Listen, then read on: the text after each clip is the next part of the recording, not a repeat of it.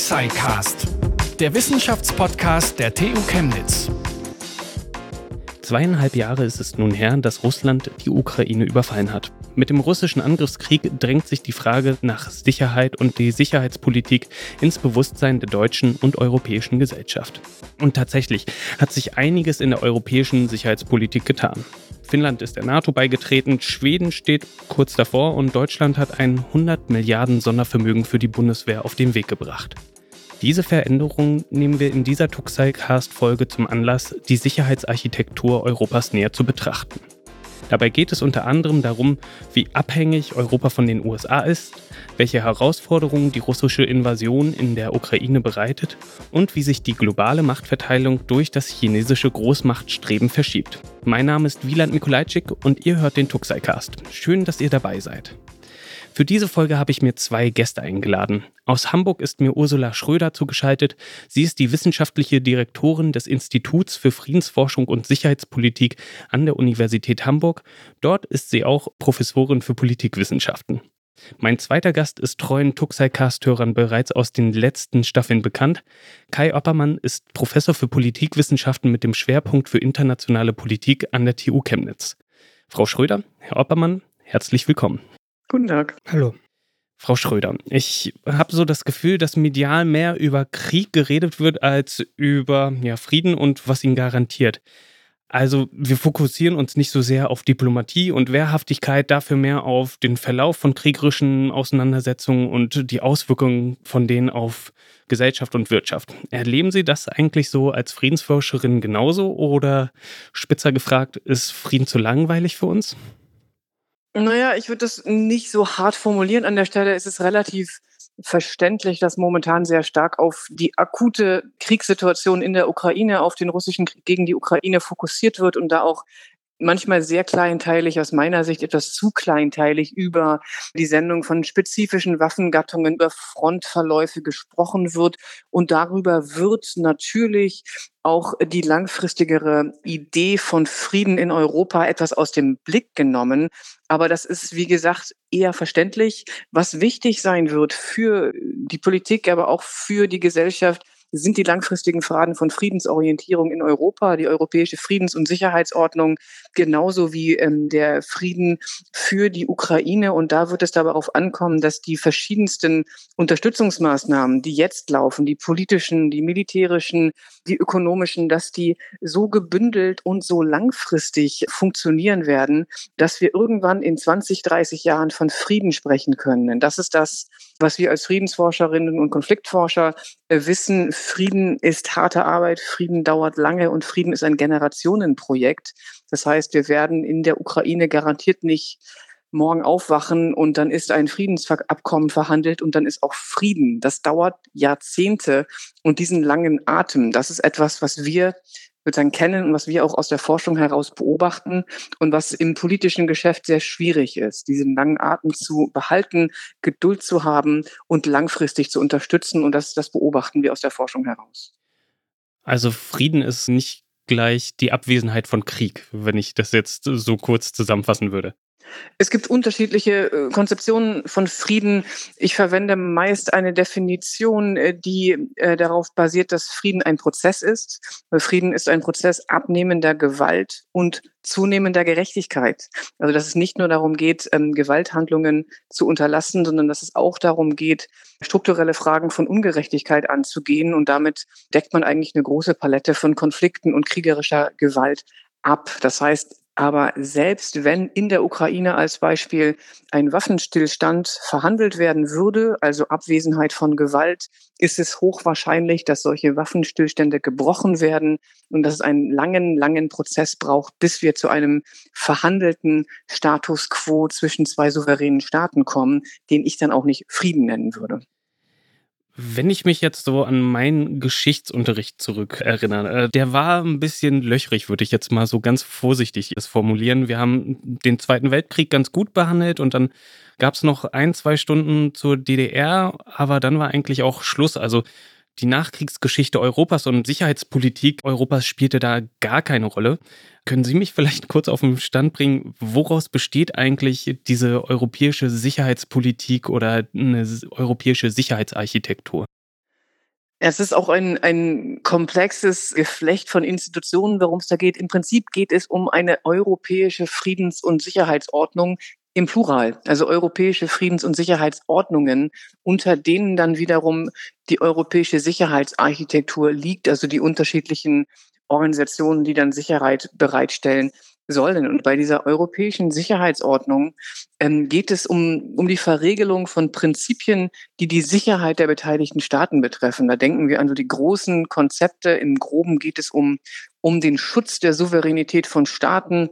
Es geht um deren territoriale Integrität, also dass deren Territorium nicht angegriffen wird, wie beispielsweise gerade im Fall der Ukraine. Es geht darum, dass die Staaten friedliche Konfliktlösungsmechanismen bevorzugen, also nicht Krieg gegeneinander führen. Und es geht um äh, die freie Bündniswahl. Und damit meinen wir die Möglichkeit von Staaten, sich zu entscheiden, ob sie beispielsweise Mitglied der NATO werden möchten, der Nordatlantischen Verteidigungsorganisation, oder ob sie eine andere Allianz bevorzugen. Und diese Sicherheitsordnung, die gibt es in unterschiedlichen, sagen wir, Größenordnungen. Die, der, der größte Wurf das war die kooperative gesamteuropäische Sicherheitsordnung der OSZE, der Organisation für Sicherheit und Zusammenarbeit in Europa. Der geht es gerade nicht so gut, aber 1990 wurde da in Paris unterschrieben von 35 Staats- und Regierungschefs, dass es ein neues Europa geben soll, dass Russland Teil dieser Sicherheitsordnung sein möge und dass kooperative Sicherheit die Zukunft sei. Das hat sich anders ergeben. Deswegen haben wir momentan zwei zentrale Bausteine der, der Sicherheitsordnung.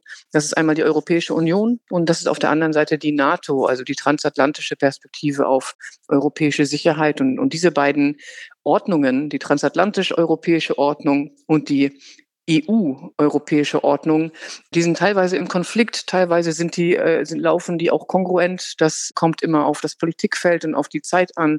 Aber da sind die großen Entwicklungen europäische Sicherheitsordnung im Rahmen der EU? Gibt es da gemeinsame Verteidigung? Gibt es gemeinsame Politikformulierung?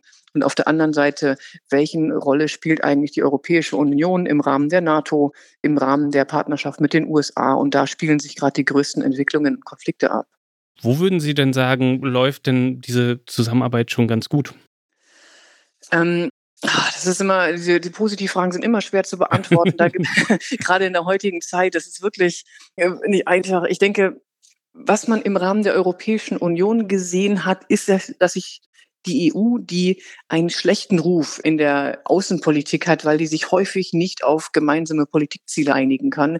Die Europäische Union hat sich zusammengerissen und hat schon im letzten Jahr die Ukraine sehr stark unterstützt, militärisch, ökonomisch, politisch und hat das sehr schnell und auch sehr einig getan. Das war ein gutes Zeichen für die gemeinsame Außen- und Sicherheitspolitik der EU. Und das hat sich auch durchgezogen. Man sieht jetzt natürlich, es franzt aus an den Rändern. Es gibt bilaterale Alleingänge, aber da war schon viel Einigkeit und das hat im Prinzip gut funktioniert. Sie meinten, wo es gut funktioniert, ist immer so ein bisschen schwierig zu sagen. Wo gibt es denn die größten Probleme? Dann fragen wir doch mal andersrum.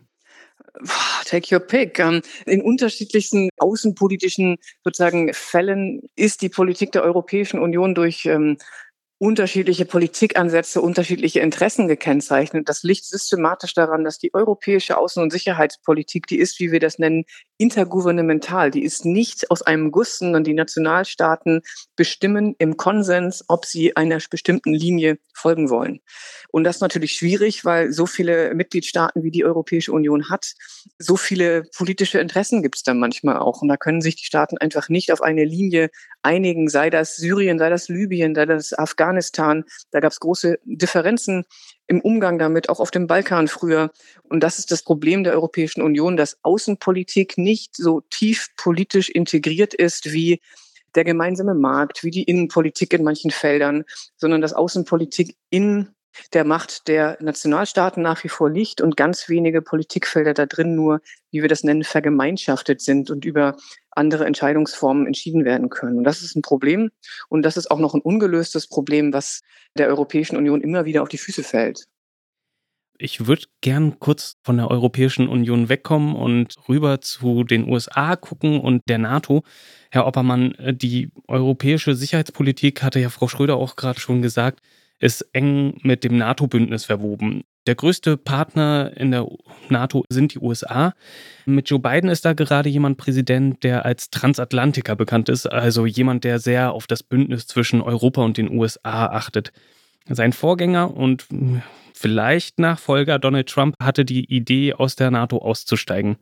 Hat Trumps Haltung zu NATO etwas in der europäischen Sicherheitspolitik verändert oder war das jetzt nur so ein kurzer Schreck, der jetzt mit Biden wieder vergessen ist? Nein, ich denke, der Schreck ist nicht vergessen. Ich denke auf der einen Seite die Drohung wirklich eines amerikanischen Austrittes aus der NATO war letztlich ein bisschen typisch Trump und wahrscheinlich ähm, nicht sehr glaubwürdig, aber dennoch sitzt der Schreck tief. Es gibt ja das berühmte Zitat von Angela Merkel aus der Zeit der Trump-Administration, wonach äh, die Zeiten vorbei seien, in denen Europa sich vollständig auf andere, sprich auf die USA, verlassen könne. Und diese Wahrnehmung besteht in Berlin und in Europa weiter. In Paris bestand sie schon immer. Also Joe Biden ist in der Tat ein Transatlantiker alter Schule, hat ja auch keinen Zweifel dran gelassen, dass er zur NATO steht, inklusive Artikel 5, also die kollektive Beistandsklausel. Aber Sie haben es schon angesprochen, gerade mit Blick auf die anstehenden Präsidentschaftswahlen in den USA, mit Blick auf die zunehmende Polarisierung in den USA, mit Blick eben auf eine Rückkehr, eine mögliche Rückkehr Donald Trumps, besteht in Berlin, in Europa einfach eine große Unsicherheit, ob der transatlantische multilaterale Kurs von Joe Biden Bestand haben kann. Und was sich für die europäische Sicherheitsarchitektur damit, denke ich, verändert hat, natürlich nochmal verstärkt jetzt durch den russischen Angriffskrieg in der Ukraine, ist, dass man in Europa versucht, auf diese Unsicherheit zu reagieren, um für den Fall der Fälle gewappnet zu sein. Und dies geschieht zum einen durch den Versuch, eben verstärkten Beitrag als Europäer zu leisten, als NATO-Partner zur europäischen Sicherheit, also Stichwort Erhöhung der nationalen Verteidigungsausgaben, natürlich gerade auch in Deutschland die zentrale Kritik in der Sache von Donald Trump und von anderen Präsidenten vor ihm war ja, dass NATO-Partner in Europa, Deutschland insbesondere, letztlich Trittbrettfahrer amerikanischer Sicherheitsgarantien seien. Und dieser Kritik will man äh, eben wiederum gerade auch im Lichte des aktuellen Krieges vorbeugen, um die USA auch unter einem republikanischen Präsidenten eben weiter an die NATO zu binden. Und zum anderen sehen wir eben verstärkte Anstrengungen auf europäischer Ebene, die EU als sicherheitspolitischen Akteur zu stärken. Frau Schröder hat über Probleme und Fortschritte da auch schon gesprochen. Stichwort ein souveränes Europa, wenn ich mal äh, Macron zitiere. Und das ist eben in Ansätzen, was wir als Strategie des Hedging bezeichnen, also für den Fall der Fälle, für den Fall einer zweiten Trump-Präsidentschaft vorbereitet zu sein äh, auf einen isolationistischen Kurs der äh, USA. Also der Freck sitzt tief, wirkt nach. Denken Sie vielleicht noch einmal so in so einem Gedankenexperiment daran, was gewesen wäre, wenn Donald Trump nicht Joe Biden Präsident gewesen wäre, als Russland im Februar 22 die Ukraine angegriffen hat. Nach allem, was wir über Trump wissen, seine Persönlichkeit, sein Führungsstil, sein Softspot für Autokraten, sein Bild von der Ukraine, seine innenpolitische Agenda, sein Misstrauen, seine Abneigung gegen NATO und Multilateralismus. Also nach allem, was man weiß, muss man zu dem Schluss kommen, dass Trump sich nicht so schnell und so eindeutig auf die Seite der Ukraine geschlagen hätte, sich nicht so klar gegen Russland gestellt hätte, was den Kriegsverlauf gerade in den ersten kritischen Tagen und Wochen äh, möglicherweise äh, maßgeblich zugunsten von Russland beeinflusst hätte. Also wir können die Uhr nicht mehr vor die Trump-Präsidentschaft zurückstellen. Auch in die Trump-Administration fiel dieser überhastete ja, Rückzug aus Afghanistan, wo schon ein bisschen klar geworden ist, dass ja alle, die nicht die USA waren und in Afghanistan waren, da so ein bisschen nackig da dann standen. Haben wir daraus auch noch eine andere Schlussfolgerung gezogen, als jetzt direkt auf Trump bezogen? Oder gibt es da irgendwie Antworten drauf, dass wir da nicht so abhängig sind? Also der Abzug wurde in der Tat von der Trump-Administration vorbereitet, aber letztlich ja dann auch von der Biden-Administration umgesetzt. Von daher haben sie natürlich genau da einen richtigen Punkt, dass es nicht nur Trump, nicht nur die Administration ist. Ich würde darauf antworten, dass Afghanistan eigentlich nur das Offensichtliche nochmal dramatisch verdeutlicht hat, nämlich dass Europa militärisch in vielen Bereichen, gerade bei Out-of-Area-Einsätzen, von den USA abhängig ist. Das hat man vorher in Libyen gesehen, bereits in Jugoslawien und dann eben bei diesem Abzug aus Afghanistan. Und ich bin klar, sozusagen die Position, die ich habe, ist klar, dass sich das so schnell auch nicht ändern wird. Äh, man muss sich auch fragen, ob es in Europa überhaupt die erforderliche politische Unterstützung, den politischen Willen geben würde, das auch zu ändern, nämlich massive Ausweitung der Verteidigungsausgaben. Man hat auch gesehen bei diesem Abzug, dass eben in den USA im Zweifel innenpolitische Motive Vorrang haben vor allianzpolitischen Erwägungen. Frei nach dem Motto, wer zahlt, äh, schafft an. Da darf man sicherlich keine Illusionen haben, aber dennoch, also wenn der Schluss ist, was ja bei Teilen in der öffentlichen Debatte offensichtlich die Schlussfolgerung daraus ist, dass man eine sicherheitspolitische Abkopplung Europas von den USA versuchen möchte, dann ist das aus meiner Sicht zum Scheitern verurteilt. Vielmehr sollte man darauf hinarbeiten, dass die NATO eben auch als sicherheitspolitisches Dialogforum funktioniert, so dass man vielleicht noch frühzeitiger, als das bei dem von Ihnen beschriebenen Fall Afghanistan der Fall war, einbezogen wird in amerikanische Überlegungen, darauf vorbereitet ist und möglicherweise auch hier und da Einfluss nehmen kann. Aber Illusionen äh, sollte man sich keine machen. Die USA sind nun mal der mächtigste Partner in der NATO und ohne die USA läuft wenig. Frau Schröder, sehen Sie das genauso? Ich würde das Argument noch um nicht militärische Aspekte erweitern, beim, um den Abzug Afghanistan als weiteres Beispiel zu nehmen.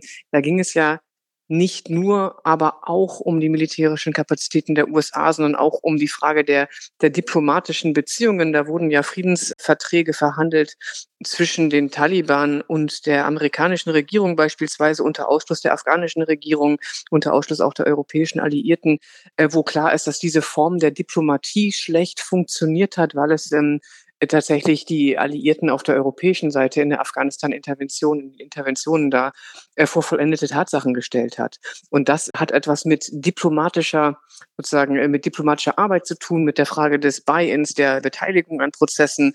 Und das ist nicht nur auf militärische Kapazitäten zurückzuführen, sondern geht noch weiter. Das heißt, die Frage der europäischen Handlungsfähigkeit, um die es im Kern ja geht, die ist nicht nur militärisch, sondern da geht es es wird entweder unter dem Begriff der Autonomie oder der Souveränität diskutiert. Da geht es auch um Fragen von, von wirtschaftlicher Handlungsfähigkeit. Es geht um, um Fragen von politischer Handlungsfähigkeit, aber eben auch militärischer Handlungsfähigkeit. Und das Militärische ist dann ein Instrument der politischen Handlungsfähigkeit. Und mir liegt daran, diese anderen Fragen der europäischen Autonomie und Handlungsfähigkeit nicht zu vergessen, weil die auch zentral werden werden, weil nicht alle Probleme vor denen Europa steht, militärisch sind. Selbst wenn der Ukraine-Krieg gerade im aktuellen Fokus steht, geht es auch um große Fragen von Interdependenz, es geht um Klimawandel, es geht um Pandemien und das sind Fragen, die kann man militärisch natürlich nicht bearbeiten.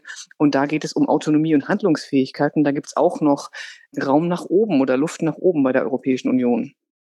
Ich würde noch mal weiter auf die NATO gucken. Die hat sich ja jetzt erweitert. Also man könnte sagen, da sind auch Handlungsräume erweitert worden, weil Finnland dazugekommen ist. Schweden, der NATO-Beitritt scheint momentan geebnet, nachdem sich die Türkei ja eine ganze Weile ja, quergestellt hat. Beide Länder hatten lange versucht, von der NATO eigentlich, naja, unabhängig zu sein, beziehungsweise nicht in der NATO zu sein. Wie verändert sich denn durch diese Erweiterung das Verteidigungsbündnis, Frau Schröder? Ja, das ist, ähm, also wir, die NATO hat jetzt eine deutlich längere direkte Grenze mit der Russischen Föderation. Das ist schon eine rein territoriale Veränderung, die relevant ist. Und da entstehen jetzt Fragen, wie die zukünftige Interaktion zwischen der NATO und der Russischen Föderation aufgebaut werden kann im verteidigungspolitischen Sinne. Also wie sieht ganz praktisch die Abschreckung, die gerade als NATO-Strategie gefahren wird gegen äh, Russland, aus? Wie wird Finnland daran beteiligt? Wie wird später Schweden daran beteiligt? Wie wird das von der russischen Seite dann wahrgenommen? Also das hat wirklich ganz praktische Auswirkungen am Boden. Und die andere Diskussion, die häufig geführt wird im Rahmen der NATO-Erweiterung, ist natürlich, dass Finnland und auch Schweden sehr, äh, sagen, sehr funktionsfähige äh, militärische Kräfte haben, die sie der NATO jetzt zur Verfügung stellen können und dass sich dadurch der Schwerpunkt der Allianz auch nach Norden verlagert. Also das ist ja noch im, im europäischen Norden gesprochen. Also dass es hier eine andere äh, sozusagen Allianz jetzt gibt, die sehr viel größer und auch stärker geworden ist. Also für die NATO selbst und für das Ziel der NATO, eine Verteidigungsallianz zu sein, ist das erstmal positiv. Die Frage ist aber, wie das in der Praxis ausgestaltet wird und insbesondere, was dann an der NATO-Ostgrenze passiert. Also was, wie wird die Position ausgestaltet? Ist das dann friedensfördernd? Das wissen wir noch nicht. Äh, was passiert mit Schweden? Wie kann man solche Alleingänge von Erdogan zum Beispiel verhindern, dass, äh, dass Staaten mehr oder weniger die NATO erpressen können, wenn sie politische Interessen vertreten, die andere sind, indem sie sagen, nee, Schweden darf nicht rein, aus unterschiedlichen innenpolitischen Gründen im Rahmen der Türkei. Wie kann man hier eigentlich die Allianz so aufstellen, dass es funktioniert? Und das wird durchaus interessant. Und eine gewisse Ironie ist ja ganz offensichtlich hier dahingehend, dass ein zentraler Vorwand der russischen Führung für die Invasion der Ukraine ja genau war, dass man sich angeblich von der NATO-Osterweiterung äh, 2004 bedroht fühlt. Und nun hat äh, eben äh, diese Invasion genau dazu geführt, dass, wie Sie sagen, zwei Länder, die sich sozusagen der Neutralität, der allianzpolitischen Neutralität verpflichtet fühlten, sozusagen der NATO beigetreten sind. Und das zeigt eben, wie dieser Krieg die Bedrohungswahrnehmungen in Europa und in Schweden und Finnland insbesondere eben radikal verändert hat. Also von einem Tag auf den anderen, wenn ich so sagen darf, waren quasi alle politischen Vorbehalte in diesen beiden Ländern, die sehr eng, sehr tief verwurzelt waren, mit Blick auf NATO sozusagen mehr oder weniger verflogen. Und es zeigt eben auch, dass wenn es um Sicherheit geht in Europa, eben die NATO letztlich der einzige Akteur, die einzige Organisation ist, wo eben Staaten, die Sicherheitsbedrohungen empfinden, sozusagen nach Sicherheitsgarantien suchen. Also die Europäische Union, um da Ehrenrettung zu betreiben, die Europäische Union ist ja gar nicht primär eine militärische Allianz im Sinne von Verteidigungsfähigkeit bereitstellen. Aber die Europäische Union hat natürlich selbstverständlich auch eine Klausel, die zusichert, dass im Falle eines Angriffs die anderen europäischen Staaten diesen Staat auch unterstützen werden. Also der sogenannte Artikel 5 der NATO, der wird auch gespiegelt in den europäischen Verträgen, aber kann natürlich in der Form noch nicht umgesetzt werden, weil die Europäische Union in erster Linie ein politisches, ökonomisches Projekt war und ist und jetzt in den letzten Jahrzehnten langsam daran gebaut hat, eine, sozusagen eine verteidigungspolitische Komponente zu entwickeln, die noch sehr am Anfang steht. Das heißt, die Europäische Union hatte einfach einen anderen Job. Die macht tiefe ökonomische, politische Integration und die Europäische Union ist das am tiefsten verregelte Staatenbündnis der Welt. So, das gibt es nirgendwo sonst. Und das ist nicht ihr Job, Verteidigungs, sozusagen Politik und Abschreckung zu machen an der Stelle. Ja, ja, absolut. Und vielleicht in dem Zusammenhang auch noch, denke ich, warum dieser Beitritt der beiden Länder, absehbar Schweden, zur NATO eben auch noch wichtig ist, dass damit sozusagen die Kongruenz zwischen EU-Mitgliedern und NATO-Mitgliedern sich nochmal erhöht, was eben auch dann mögliche Koordinationen der außenpolitischen, der verschiedenen außenpolitischen Instrumente, die die beiden Akteure eben haben, das möglicherweise erleichtert. Also heute sind eben nur noch Malta, Zypern, Österreich und Irland EU-Mitglieder, aber keine NATO-Mitglieder. Und ich glaube eben, das stärkt letztlich auch äh, die sogenannte sogenannte Actorness der EU im Bereich der Sicherheitspolitik, wenn auch nicht im Bereich der Verteidigungspolitik, aber eben weiter gefasst als sicherheitspolitischer Akteur. Nur kurz für mich als Unwissenden, Actorness, äh, was steckt dahinter? Ach, das ist eigentlich so ein, einfach nur so ein schönes Wort für die Fähigkeit, selbstbestimmt auf internationaler Ebene mit eigenen Kapazitäten äh, zu handeln. Wir haben jetzt schon sehr viel über die Ukraine immer so am Rande geschliffen, irgendwie so, weil das gerade natürlich eins der großen Themen in der Sicherheitspolitik ist. Deutschland hat mittlerweile fast 2,6 Milliarden Euro an Rüstungs- und Waffenlieferungen genehmigt an die Ukraine. Damit liegt Deutschland in absoluten Zahlen, wenn ich das jetzt richtig gesehen habe, auf Platz 4 unter den Ukraine-Verbündeten. Nur die USA, Großbritannien und Polen haben mehr gegeben. Wenn man nach Wirtschaftsleistung geht, dann sind noch andere Staaten vor Deutschland. In Deutschland gab es da ja jetzt vor allen Dingen am Anfang des Angriffskriegs diese ja, Diskussion um Waffenlieferungen. Und viele waren schwer dagegen, weil sie das Gefühl hatten, dass wir dann auf einmal Kriegspartei sind. Völkerrechtler sehen das nicht so. Können Sie mir kurz sagen, ab wann ein Land eigentlich eine Kriegspartei ist? Ungern, also weil ich Entschuldigung, Frau Schröder, bitte, bitte. Frau, Frau Schröder ungern, aber Herr Oppermann springt gleich ein. Frau Schröder, warum ungern? Ich halte das für die falsche Frage. Es ist eigentlich vollständig egal, ob Deutschland Kriegspartei wird, völkerrechtlich gesehen.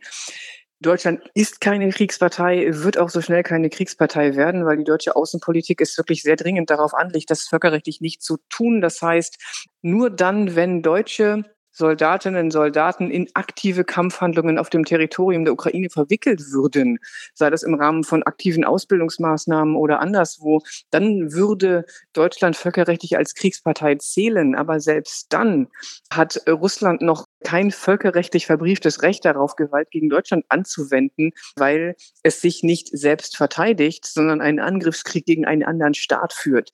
Und es ist auch ganz praktisch relativ egal, ob Deutschland Kriegspartei ist, völkerrechtlich gesprochen oder nicht, weil sich die russische Föderation da ja offensichtlich nicht dran hält. Und wir können davon ausgehen, dass Russland oder vielmehr Putin Deutschland bereits als Kriegspartei wahrnimmt. Und deswegen ist die völkerrechtliche Frage klar, Deutschland ist keine Kriegspartei. Selbst wenn Deutschland es wäre, dürfte Russland Deutschland nicht angreifen. Was Russland macht, wissen wir trotzdem nicht. Also die völkerrechtliche Position hat Frau Fröder natürlich klar zusammengefasst. Ich würde höchstens bei der einen Frage der Irrelevanz vielleicht ein bisschen in Ansätzen widersprechen wollen mit Blick auf die innenpolitische Diskussion in Deutschland. Ich glaube schon, dass es dann, ich meine, Sie haben das Argument ja gemacht, dass das vielleicht praktisch keine Implikationen hätte für den Krieg und dass daraus kein völkerrechtliches Recht Russlands entstehen würde, Deutschland anzugreifen. Ich glaube dennoch, wenn sozusagen völkerrechtlich verbrieft wäre, dass Deutschland Kriegspartei ist, dass dann sozusagen der innenpolitische Diskurs in Deutschland vielleicht kippen würde oder sich auf jeden Fall verändern würde, weil das Argument, was Sie, Frau Schröder, gerade gemacht haben, wahrscheinlich schwerer zu kommunizieren ist als der Punkt, den wir jetzt haben. Wir sind keine Kriegspartei, Punkt. Daran ändern die Waffenlieferungen natürlich überhaupt nichts. Vielleicht noch äh, in Klammern Einsatz. Es wird oft von offensiven, defensiven Waffen gesprochen. Das ist natürlich die Unterscheidung, äh, es ist sehr, sehr, sehr problematisch. Aber vor allen Dingen macht sie auch gar keinen Unterschied jetzt mit Blick auf die Frage, die Sie gestellt haben. Eine andere Diskussion, die es ja auch immer noch und weiterhin gibt, dass bestimmte Leute hier in Deutschland nach einem Waffenstillstand rufen, nach einer diplomatischen Lösung verlangen. Die Ukraine lehnt das soweit ab. Warum gibt es diese diplomatische Lösung eigentlich gerade nicht? Kann es die überhaupt geben, Frau Schröder? Ja, also wenn man sich die Fälle im Friedensverhandlungen, Status Quo-Verhandlungen über Zeit anschaut in der Forschung, dann ist klar, dass sehr, sehr viele Kriege und Gewaltkonflikte über Verhandlungen irgendwann beendet werden und dass ganz wenige, also ungefähr 20 bis 25 Prozent je nach Datenbasis aller Kriege in einem direkten Sieg von einer der beiden Parteien enden. Also die Chancen äh, sind sozusagen relativ gering, dass eine der beiden Parteien in diesem Krieg einen ernsthaften, direkten, vollständigen Sieg erringen wird. Ähm, das, was häufig nicht gesagt wird, ist, dass viele Kriege gar nicht enden. Also dass wir es nicht mit der Option entweder Sieg oder Frieden zu tun haben, sondern dass wir es mit der Option zu tun haben, dass wir entweder einen langfristigen Krieg vor uns sehen, der immer mal wieder aufflackert, der sich vielleicht transformiert, der vielleicht niedrigere Intensität hat, der aber nicht aufhört und auf der anderen Seite eine Möglichkeit haben, irgendwann in Verhandlungen einzusteigen, von internationaler Seite unterstützt, die dann sehr viel später auch diesen Kriegszustand beenden könnten. Also wir haben die Situation, dass es sehr schwer sein wird, aus dem Kriegszustand herauszukommen, dass es unklar ist, ob da überhaupt herausgekommen werden kann, dass aber Verhandlungen notwendig sein werden, um irgendwo hinzukommen. Und da ist dann die Frage, ab wann kann eigentlich verhandelt werden? Und in solchen, in, in Kriegssituationen wie dieser wird natürlich permanent verhandelt. Es gab ja das Getreideabkommen, es gab Austausch von Kriegsgefangenen, aber das sind kleinteiligere Verhandlungen von Einzelthemen. Worum es gehen wird, sind die großen Verhandlungen irgendwann, die dann über territoriale Maßnahmen gehen, die dann um, um Rechte, um Souveränität gehen. Das sind die großen Fragen. Da werden beide Parteien nicht dran vorbeikommen. Die Frage ist nur, wann ist der Krieg so verlaufen, dass beide Seiten sehen oder erkennen müssen, dass sie ihre politischen Ziele nicht mit kriegerischen Mitteln erreichen können. Und da streiten sich natürlich die Geister, wann das sein wird. Die Ukraine hält ja durch die externe Unterstützung schon sehr lange und sehr gut durch. Aber wir können doch damit rechnen, dass in einigen Monaten, je später es im Jahr sein wird, überlegt werden wird, auf der ukrainischen Seite zumindest, ab wann denn Verhandlungen notwendig sein werden, wenn sie ihr ihre Offensive, ihr aktuelles Kriegsziel nicht erreichen können. Das können wir nicht, nicht vorhersehen. Das ist im, im Krieg unklar. Da kann man auch wenig Prognosen treffen, wann der Zeitpunkt kommt. Aber dass irgendwann der Punkt kommt, wo die Ukraine sagen muss, mal gucken, wie lange wir das noch durchhalten, das ist auch relativ ersichtlich. Auf der russischen Seite ist das genauso. Da ist es aber noch viel schwieriger zu beurteilen, wann dieser Punkt denn kommen wird.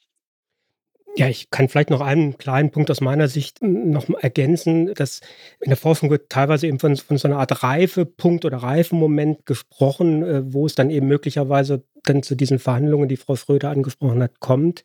Also so, ein, so eine Art militärischer Patt, wo eben beide Seiten hohe militärische Verluste erleiden, aber keine nennenswerten Erfolge haben. Und an diesem Punkt sind wir noch nicht. Und ein Punkt, den ich halt wichtig finde, ist, dass letztlich Forderungen heute nach Verhandlungen eben zum jetzigen Stand Russlands völkerrechtswidrige Invasion sozusagen belohnen würde und Gebietsgewinne verfestigen würde. Sodass dieser Moment, wo Frau Schröder zu Recht natürlich gesagt gesagt habe, wir wissen nicht, wann der kommt, aber ein ganz wichtiger Akteur zu entscheiden, wann der kommt, ist eben die Ukraine, die eben die Hauptlast eben des Krieges auch zu tragen hat.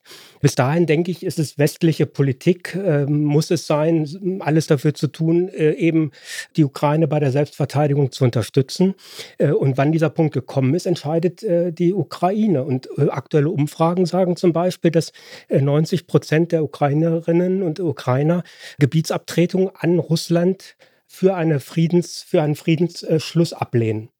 Und das macht es natürlich für Zelensky dann wiederum auch in der Zukunft sehr schwierig von seiner Seite aus zu verhandeln, weil politische Verhandlungen dieser Art sich immer und stets auf die innenpolitische Legitimation stützen müssen. Das heißt, wenn die Bevölkerung in der Ukraine nicht mitzieht und bestimmte äh, Friedensverhandlungsergebnisse ablehnt, dann werden die auch nicht implementiert werden, sondern dann wird es schwierig für das jeweilige politische System, sich an der Macht zu halten. Das ist auch eine klare Erkenntnis aus der Friedens- und Konfliktforschung. Wenn solche Friedensverhandlungen nicht so abgeschlossen abgeschlossen werden können, dass die wichtigsten Teile der Gesellschaft dem Ergebnis zustimmen, dann wird das schwierig. Deswegen ist sozusagen die Handlungsfähigkeit von den Personen, die da verhandeln müssen, stark eingeschränkt durch auf der einen Seite die fortlaufenden kriegerischen Aktivitäten, die natürlich im Endeffekt mitbestimmen, wie diese Verhandlungen laufen werden.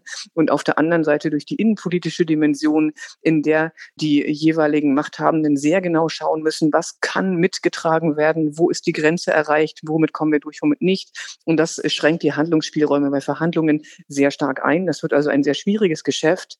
Verhandlungen in Kriegen, während Kriegen und nach Kriegen sind aber immer schwierig nur weil jetzt von beiden Seiten natürlich Maximalforderungen dann aufgebaut werden, wenn wir in dieses Verhandlungsgeschäft reinrutschen, heißt das nicht, dass keine Lösungen gefunden werden können.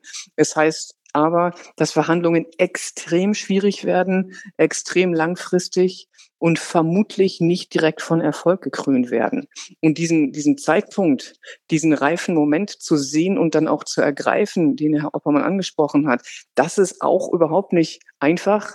Und da ist einer der zweiten Punkte, der in diesem Konzept genannt wird, dass man nicht nur nicht mehr weiterkommt mit den militärischen Aktivitäten, sondern dass man auch erkennt, dass es einen Way out geben kann. Also einen Weg aus der Situation heraus. Und diesen Way out, was das sein könnte, das sind äh, politische Fragen, äh, die auch langfristig diskutiert werden müssten, möglichst hinter extrem verschlossenen Türen, wo dann überlegt werden könnte, was wären denn Ways out, die die jeweiligen Parteien auch als in irgendeiner Weise sinnführend betrachten könnten. Das ist momentan noch zu früh. Die Offensive läuft noch. Aber die Frage ist einfach, wie lange ist dieser Zustand durchhaltbar für die Ukraine, die da die Kosten trägt? Und dann werden wir in den kommenden Monaten in solche Debatten reinrutschen und die sollten nicht nur in Deutschland, sondern auch anderswo sehr vorsichtig geführt werden, weil Herr Oppermann ja auch richtig gesagt hat, das sind Entscheidungen, die werden selbstverständlich von der Ukraine als souveränem Staat getroffen werden. Externe Akteure können aber dazu beitragen, dass es gelingt. Die können unterstützen, sie können mitverhandeln, sie können als Sicherheitsgarantoren auftreten. Also die Rolle von externen Akteuren im Erfolg von internationalen Verhandlungslösungen, die ist sehr hoch. Hätten Sie denn schon so eine Idee, was so ein Way Out sein könnte? Darüber möchte ich ungern spekulieren. Ich denke, für mich ist gerade noch wichtiger, was der Prozess dahin sein könnte. Also wie baut man eigentlich Koalitionen auf, die dann verhandeln. Das heißt, welche, welche Staaten setzen sich da an den Tisch? Wo steht der Tisch? Was liegt auf dem Tisch? Wie werden eigentlich die Prozesse der Verhandlung später facilitated, also erleichtert? Das sind so die Fragen, die jetzt schon angefangen werden können. Die tieferen Fragen, die dann auch ganz stark völkerrechtlich sein können. Wie sieht es mit den Gebieten aus? Wird es da Lösungen geben, die, die irgendwie zeitliche Limitierungen zum Beispiel haben. Das wurde ja schon mal vorgeschlagen. Wir diskutieren alles außer den territorialen Status der Krim. Das machen wir erst in 15 Jahren. Das war ja schon in einem Verhandlungsversuch im letzten März auf dem Tisch, also im 22er März. Also diese Fragen werden extrem schwierig und da gibt es ganz unterschiedliche, auch unorthodoxe Ansätze, wie man völkerrechtlich an, an Fragen der, der Territorien rangehen kann. Und das äh, kann man, kann man schlecht von außen jetzt her spekulieren. Aber haben sich schon irgendwelche Player denn hervorgetan, die so eine Verhandlung denn auch ja unterstützen könnten, führen könnten? Ich kann mir vorstellen, dass, naja, die europäischen Staaten, die ja auch in der NATO mitgebunden sind, da vielleicht für Russland auch so ein rotes Tuch sind. Ja, aber das sind ganz viele Staaten und es gibt immer, es, es hält sich immer so dieser Mythos des ehrlichen Maklers, den irgendwie Bismarck mal erfunden hat, ähm, dass, dass, dass, dass alle Verhandler ungefähr die Schweiz sein müssten. Das ist empirisch auch falsch. Das heißt, ähm, Verhandler können auch Agenten haben. Die Frage ist nur, wird das ausgeglichen durch andere durch andere sozusagen Gruppen. Das kennen wir aus Statusgruppengesprächen, beispielsweise die Iran-Verhandlungen über den Atomstatus, über die Atomprogramme des Iran. Die wurden von einer Gruppe von Staaten geführt. Da war dann noch die Europäische Union dabei, beispielsweise, die am Ende diesen Verhandlungen dann zum Erfolg geführt hat. Und so eine Form von Kontaktgruppe, das wäre auch in diesem Fall möglich. Und da gibt es dann beispielsweise Modelle, dass Co-Mediatoren von den jeweiligen Kriegsparteien angefordert werden, dass beispielsweise die russische Seite sich dann jetzt vollkommen fiktiv China nimmt und die ukrainische Seite sich die USA dazu ziehen. In einer idealen Welt, die es jetzt nicht geben wird, könnte die Schweiz gute Dienste leisten, aber die haben sich jetzt politisch nicht so positioniert, dass sie dafür primär sozusagen zur Verfügung stehen können. Brasilien hat sich mal positioniert, die Türkei, Israel hat mal gewunken. Da gibt es ganz viele Staaten, die Rollen erfüllen können. Und das könnten auch durchaus eine Handvoll oder mehr Staaten sein, die sich da zusammentun, um hinterher auch die Frage von Sicherheitsgarantien äh, zu untermauern. Das wird das schwierigste Problem sein, um das es hier geht, das Problem des Vertrauensverlusts zwischen beiden Parteien, insbesondere der Ukraine, zu überwinden. Das heißt, woher kann die Ukraine wissen, dass ein Vertrag, den dieser Staat vielleicht in Zukunft mit der russischen Föderation schließt, dass der auch eingehalten wird. Das ist ja öfter schon mal nicht passiert. Das nennen wir ein systemisches Credible Commitment Problem, also ein Problem, dass man einfach nicht vertraut, dass man nicht darauf vertrauen kann, was die andere Seite sagt.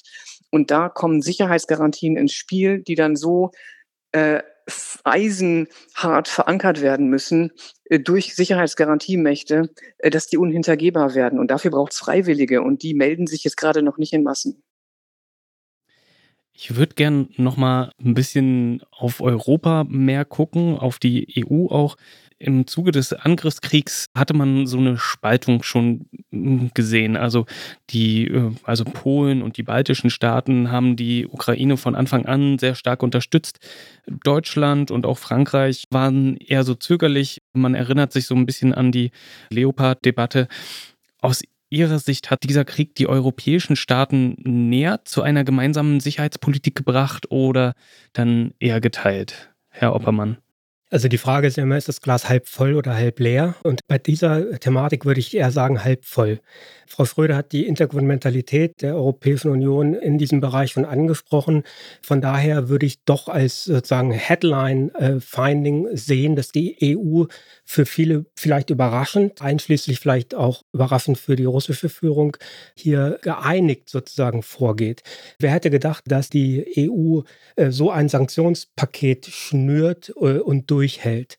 Schauen Sie sich an Dänemark, Opt-outs im Bereich der Sicherheitsverteidigungspolitik zurückgenommen. Das heißt, äh, aus meiner Sicht sind das eher Zeichen dafür, natürlich gibt es mit Blick auf Ungarn zum Beispiel auch sicherlich Dissonanzen. Es gab auch Auseinandersetzungen, aber am Ende des Tages finde ich doch eher sozusagen erwähnenswert, dass äh, die EU hier aus meiner Sicht vergleichsweise im Vergleich auch zu anderen früheren Konflikten äh, äh, geeinigt in dieser, in dieser Krise ist. Äh, wie so häufig, äh, äußere Bedrohung äh, führt nach innen hin eher dann eben zu äh, Zusammenhalt. Und das sehen wir natürlich in der NATO. Wir haben über die Erweiterung der NATO ja schon gesprochen. Auch da gab es die Probleme mit der Türkei. Aber das war ja dann doch eher äh, entweder innenpolitisch äh, bedingt, als auch schrägstrich dann eben, äh, um bestimmte Konzessionen äh, herauszuhandeln. Am Ende des Tages äh, gab es auch da einen einheitlichen Beschluss. Und das ist nicht leicht bei so vielen Staaten mit unterschiedlichen Interessen, sodass ich argumentieren würde, dass diese Krise eher ein Zeugnis ist für europäische Handlungsfähigkeit und Einigkeit. Im politischen Feld ja, im Feld der Verteidigungspolitik nicht ganz, weil wir dann ja auch an Fragen der europäischen Beschaffungspolitik von Rüstungsgütern, Rüstungsmaterial kommen. Und da sehen wir doch jetzt, dass sehr viel Material von der amerikanischen Seite aus den USA eingekauft wird. Wir kennen die Debatte um die F-35 Fighter zum Beispiel, dass einfach jetzt Dinge in die Verteidigungsetats genommen werden, auch von deutscher Seite, die von amerikanischer Seite produziert werden, nicht von europäischer Seite und dass die europäischen Rüstungsvorhaben, die häufig deutsch-französisch sind oder aus fünf, sechs Staaten bestehen, dass die jetzt eher ins Hintertreffen geraten und sozusagen von der Stange aus den USA gekauft wird, weil es halt schon fertig ist und schneller geliefert werden kann. Und das hat dann wiederum auf lange Sicht nachteilige Folgen, zumindest für den verteidigungspolitischen Arm der europäischen Sicherheitspolitik. Auf der anderen Seite, also kurzfristig von der Stange kaufen, äh, sicher. Aber wenn wir zum Beispiel deutsch-französisches Projekt gemeinsamer Kampfpanzer, das gibt es schon länger, diese Idee, ich glaube 2017 oder so wurde das initiiert, nicht viel passiert. Äh, ja. Aber zumindest kommt jetzt wieder eine politische Dynamik hinein, dahingehend, dass beide Seiten nochmal betonen, dass das sozusagen jetzt angegangen werden soll, bis 2035 realisiert werden soll. Ob das kommt oder nicht, kann ich natürlich nicht sagen, aber zumindest würde ich da auch wieder in diesem gesamten Muster das so sehen, dass eben durch diesen Schreck, den wir vorhin benannt haben, des russischen Angriffskrieges, auch solche politischen Dynamiken vielleicht wieder in Gang kommen. Ja, da bin ich etwas skeptischer, denke ich, weil die, die Rüstungsindustrie politischen Fragen im Rahmen der Europäischen Union sind ja extrem dornig wie da beschafft wird, ist ja relativ ineffizient und schwierig im europäischen Sinne äh, vertraglich abzusichern. Das heißt, dass das, dass das Pendant oder dieser, äh, die, die Flugvariante von dem Panzer, den Sie gerade erwähnt haben, das FCAS, Europäische Kampfjetprojekt, das hängt ja auch schon seit Jahren. Da fehlt es dann immer an, an kleinteiligen Fragen, wer eigentlich welche Arbeitspakete macht und wer welche Abnahmen garantiert von welchen Flugzeugen. Und daran hängt dann, wer die Dinger baut und welche Industrien daran beteiligt werden werden. Das ist ein total komplexes industriepolitisches Problem. Und da sehe ich noch nicht, dass da politisch Lösungen vorgeschlagen werden, äh, die so europäische Rüstungsindustrie voranbringen. Und ich sage das durchaus auch als Friedensforscherin, weil natürlich ein größerer europäischer Rüstungsabsatzmarkt in der Theorie dazu führen könnte, dass Rüstung weniger häufig in Konfliktgebiete exportiert wird, zum, also verkauft wird nach Saudi-Arabien oder so und häufiger in Europa selbst verwendet wird, was dann wiederum positiv wäre. Das heißt, diese Projekte funktionieren nicht gut und momentan werden die häufig blockiert. Herr Oppermann hatte schon gesagt, Glas halb voll, Glas halb leer. Glauben Sie denn generell, dass wir gerade in Europa auf dem richtigen Weg sind, um unsere Sicherheit in Europa auf, ja, vielleicht auch neue Füße zu stellen? Wird da an den richtigen Stellen die richtigen Instrumente ausgenutzt oder haben wir da irgendwas übersehen? Also das Panzerprojekt hängt jetzt in der Luft, das FCAS-Projekt hängt in der Luft. Gibt es da etwas, wo wir vielleicht mal reingehen sollten und ein bisschen an den Stellschrauben schrauben sollten? Also ich bin ja Politikwissenschaftlerin, das heißt, mich interessieren dann auch politische Verfahren, Entscheidungsfindungsmechanismen und Prozesse. Und da gibt es ganz alte Debatten in der Europäischen Union über Entscheidungsfindung. Wird einstimmig entschieden? Kann man also ein, kann ein einzelner Staat also ein Veto einlegen gegen eine außenpolitische Entscheidung, was gerade in vielen Fällen der Fall ist. Das funktioniert dann immer nicht. Oder wird durch das, was wir qualifizierte Mehrheitsentscheidungen nennen, entschieden. Das sind Verfahren, die kennen wir aus anderen Politikfeldern der Europäischen Union. Und da gibt es eine längliche Debatte darüber, ob man nicht qualifizierte Mehrheitsentscheidungen beispielsweise auch für die gemeinsame Sicherheits- und Verteidigungspolitik einsetzen könnte. Und da gibt es auch Vorschläge auf dem Tisch.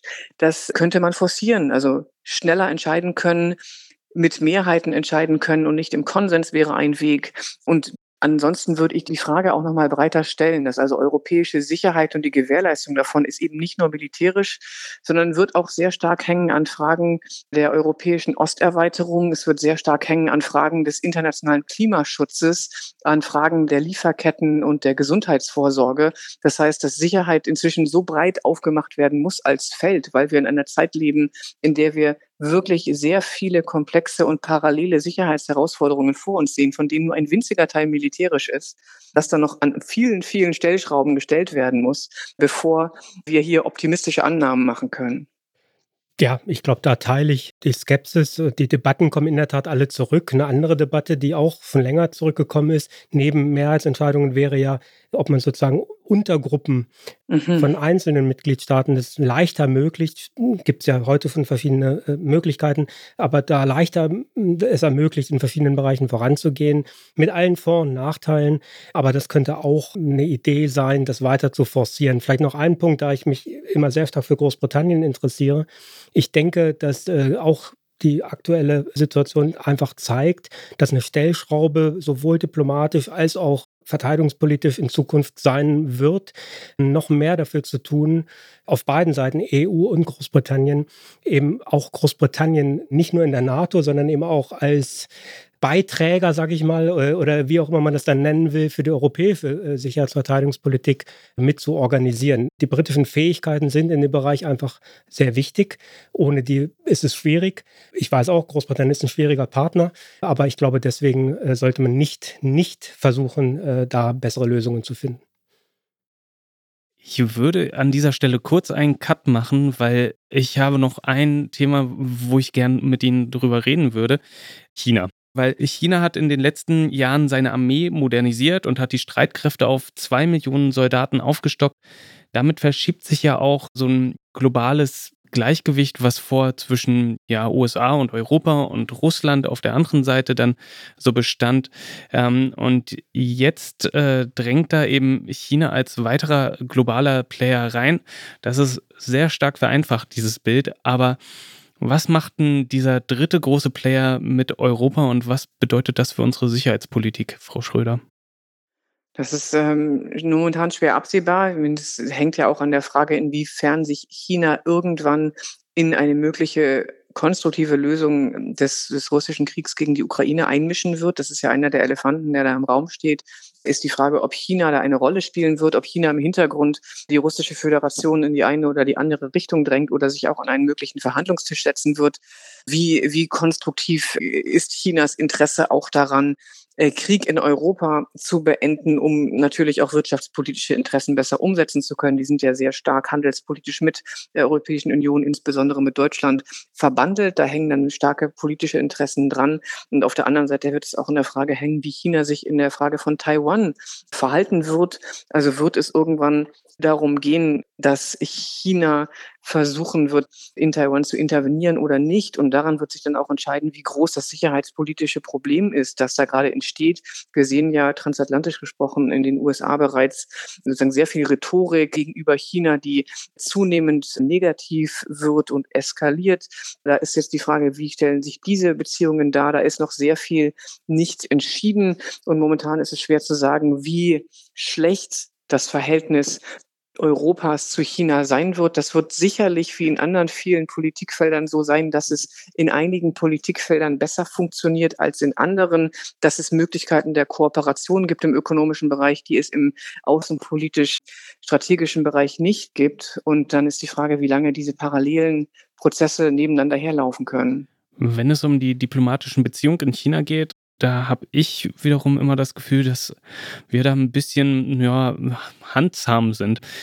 Ganz spitz ausgedrückt, Menschenrechte sind verhandelbar, wenn wirtschaftliche Abhängigkeiten es verlangen. Sind Sie der Meinung, dass wir als Europäer gegenüber China da deutlicher auftreten sollten, Herr Oppermann? Also ich würde sagen, das tun wir mittlerweile. In der China-Strategie, die gerade neu rausgekommen ist, der Bundesregierung, wird klar benannt, dass sich China verändert hat mit allen Herausforderungen auch für Deutschland und Europa. In dem Dokument wird China zugleich eben als Partner, Wettbewerber und systemischer Rivale benannt. Das ist genau die gleiche Wortwahl, wie wir das in amerikanischen und europäischen Dokumenten sehen. Äh, also hier haben wir, glaube ich, ein starkes Umdenken der Bundesregierung, auch der meisten Parteien und auch eine Annäherung wiederum an den amerikanischen und den breiteren europäischen Diskurs zu China. In der Tat, Ihr Eindruck, die USA haben, gerade die USA haben Deutschland, gerade die Merkel-Regierungen eben lange dafür hoch und runter kritisiert, eben im Umgang mit China zu naiv zu sein. Das hat sich, denke ich, deutlich geändert, auch wenn niemand von Abkopplung spricht oder jedenfalls nicht davon sprechen sollte, sondern eben eher von einer Verringerung von Abhängigkeiten, Stichwort De-Risking, mit Blick auf bestimmte Bereiche, kritische Infrastrukturen, Lieferketten und so weiter. Aber Fakt bleibt natürlich auch, dass Deutschland andere Interessen hat im Verhältnis zu China, als es beispielsweise die USA haben. Es gibt enge wirtschaftliche Verflechtungen. Diese zu kappen würde Deutschland sozusagen große Nachteile und Kosten bringen, übrigens China auch, sodass man da da, wir sind wieder beim Stichwort europäische Souveränität oder Autonomie. Für Europa ist sicherlich die Herausforderung äh, in, diesen, in dieser Konstellation USA, China, Europa, äh, durchaus eine eigene Stimme einzubringen, ohne dass ich damit irgendwelchen äh, Worten von Äquidistanz äh, das, das Wort reden möchte. Äh, ich denke, es zeigt sich gerade auch mit Blick auf China deutlich eine Annäherung wiederum zwischen Europa und den USA. Aber gleichzeitig muss man auch aus europäischer Sicht vorsichtig sein, dass die gesamte Politik nicht von irgendwelchen Hardlinern in den USA bestimmt wird, sondern da muss Europa eben auch eigene Interessen wahren. Und ähm, denke ich, da gibt es im Moment ist viel im Fluss. Die letzten Wochen gab es da diese Nachrichten, dass sich Intel und äh, TSMC in Deutschland ansiedeln. Beides Firmen, die Halbleiter und Computerchips herstellen. Intel aus den USA, TSMC dann eben aus Taiwan. Vor allen Dingen TSMC mit der Taiwan-Verbindung ist ja immer so ein bisschen ja in Gefahr, weil China immer wieder damit droht, dort sich äh, Taiwan einzuverleiben. Ähm, gleichzeitig ist China unser wichtigster Handelspartner mittlerweile. Glauben Sie, dass so ein Decoupling also dass wir Industrien dort rausziehen und äh, wieder selbst herstellen, ist das eigentlich eine erfolgreiche Strategie? Ich meine, wir hängen in den Medikamenten und in der Kleidungsindustrie äh, und so weiter sehr stark von China ab. Kann das überhaupt erfolgreich sein? Und können wir, wenn wir das machen, dann auch mit einer breiten Brust dann uns gegenüber China hinstellen? Nee, es geht ja nicht um Decoupling. Ne? Ich meine, es geht ja nicht um die Frage, ob man sich abschottet und dann alles alleine herstellt, die Globalisierung quasi ad acta legt, sondern es geht um die Frage, ob bestimmte kritische Infrastrukturen und Prozesse auch in Europa so äh, aufgebaut werden, dass europäische Staaten auch im Konfliktfall handlungsfähig bleiben und ihre Bevölkerung schützen können. Da spielen natürlich Fragen der Technologieentwicklung, also Halbleitertechnik in diesem Fall eine Rolle, aber eben auch Fragen anderer kritischer Infrastrukturen. Wir haben das in der Pandemie an den Masken gemerkt und an den Tests. Die sind halt alle aus China und wenn es hier dann keine eigenen gibt, wird das sehr schnell problematisch. Die einzige Nation in Europa, die Masken vorrätig hatte, die funktioniert haben, war Finnland. Finnland hat seit Jahrzehnten eine strategische Voraussicht, eine Zukunftsplanung im, im Risikoanalysebereich, die unserer weit, weit, weit überlegen ist. Und in diesem Konzept wird schon angelegt, wie wichtig es ist, bestimmte Dinge vor Ort zu haben, wie wichtig es ist, nicht auf ganz internationale Lieferketten angewiesen zu sein. Und das sind, das sind sozusagen Ergebnisse, die sich aus der Pandemie ergeben haben, aber auch aus dem laufenden Krieg. Aber das Interessante daran ist für sozusagen aus, aus wissenschaftlicher Sicht ist, dass diese, dass diese Strategie manche Dinge auch nicht auf lange Lieferketten äh, sozusagen äh, zu schieben, manche Dinge hier zu haben, kritische Infrastrukturen zu schützen, parallel laufen wird und gleichzeitig laufen wird mit enger handelspolitischer Verflechtung, mit Globalisierung, wie man das immer nennt, und mit der immer engeren Verknüpfung von, von Problemlagen und Kooperationsformen in der Welt. Das heißt, wir haben parallele Trends, die teilweise gegenläufig sind, aber die nicht ganz klar in die eine oder die andere Richtung weisen. Das sagen Ursula Schröder und Kai Oppermann. Ich danke Ihnen sehr herzlich für Ihre Expertise und für dieses Gespräch. Sehr gern. Danke Ihnen. Damit kommen wir langsam zum Ende dieser Folge vom Tuxicast. Falls euch diese Folge gefallen hat, dann empfehlt sie doch gerne weiter an jemanden, der sich für Außenpolitik interessiert. Ihr könnt diesen Podcast übrigens auch abonnieren. Das geht überall dort, wo es gute Podcasts gibt, zum Beispiel Spotify, Deezer oder Amazon Music. Alle bisherigen Folgen des Tuxicast findet ihr auf der Website der TU Chemnitz. Mein Name ist Wieland Mikulajczyk. Ich danke euch fürs Zuhören. Macht's gut und bis bald. Tuxicast der Wissenschaftspodcast der TU Chemnitz. Zu hören auf der Website der TU Chemnitz, aber auch auf Spotify, Apple Podcasts und wo es Podcasts gibt.